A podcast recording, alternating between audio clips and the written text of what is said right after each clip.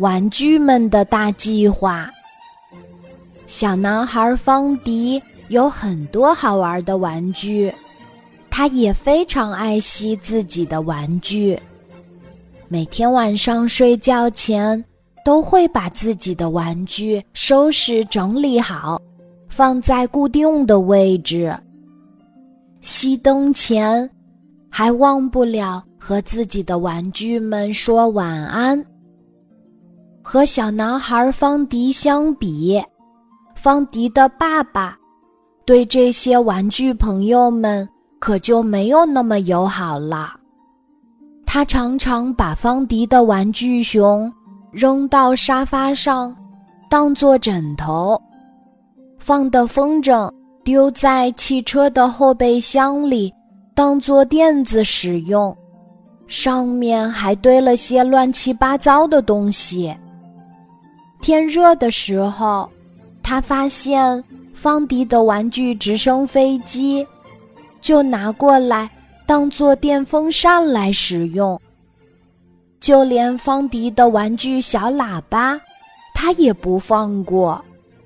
那天有一只蚊子，在他的耳边嗡嗡嗡地飞着，他顺手拿起方迪的玩具小喇叭。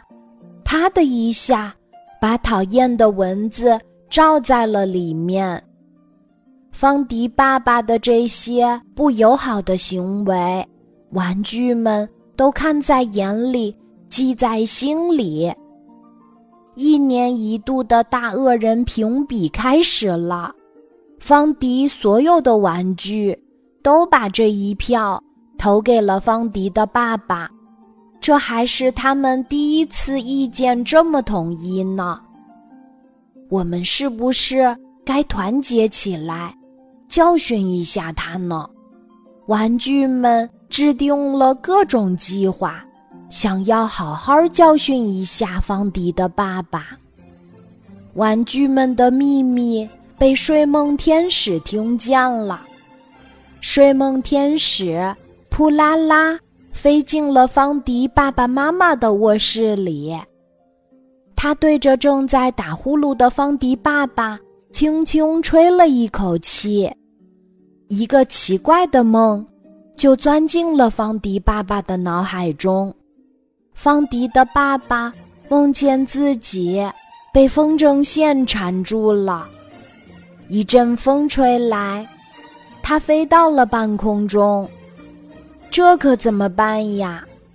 不远处，方迪的玩具直升飞机飞过来。方迪的爸爸大声呼喊：“救命啊！救命啊！”可是玩具直升飞机像没有见到他一样飞走了。方迪的爸爸在慌乱中摸到自己口袋里有一个玩具小喇叭。他赶紧拿起来吹呀吹，想要让大家注意到自己，这样就有机会得到帮助。可是这个玩具小喇叭怎么吹都吹不响。方迪爸爸低下头，风渐渐小了下来，看来风筝要往下落了。方迪的爸爸。也很快就会摔到地上，幸好他看到了方迪的玩具熊。如果摔在这软软的玩具熊上，应该不会受伤吧？方迪的爸爸心里这么想着。可这个时候，方迪的玩具熊头也不回的跑开了。哎呦！扑通一声。方迪的爸爸摔在了地板上，他从梦中惊醒了。幸好这是个梦呀！摔疼了的方迪爸爸一想到自己平时对这些玩具那么不友好，觉得很惭愧。从那以后，他比方迪更爱护家里的玩具了。也许。他再也不想做那种可怕的梦了吧？方迪的爸爸突然对玩具们友善了起来，所以大家都原谅了方迪的爸爸，再也不提想要教训他的事儿了。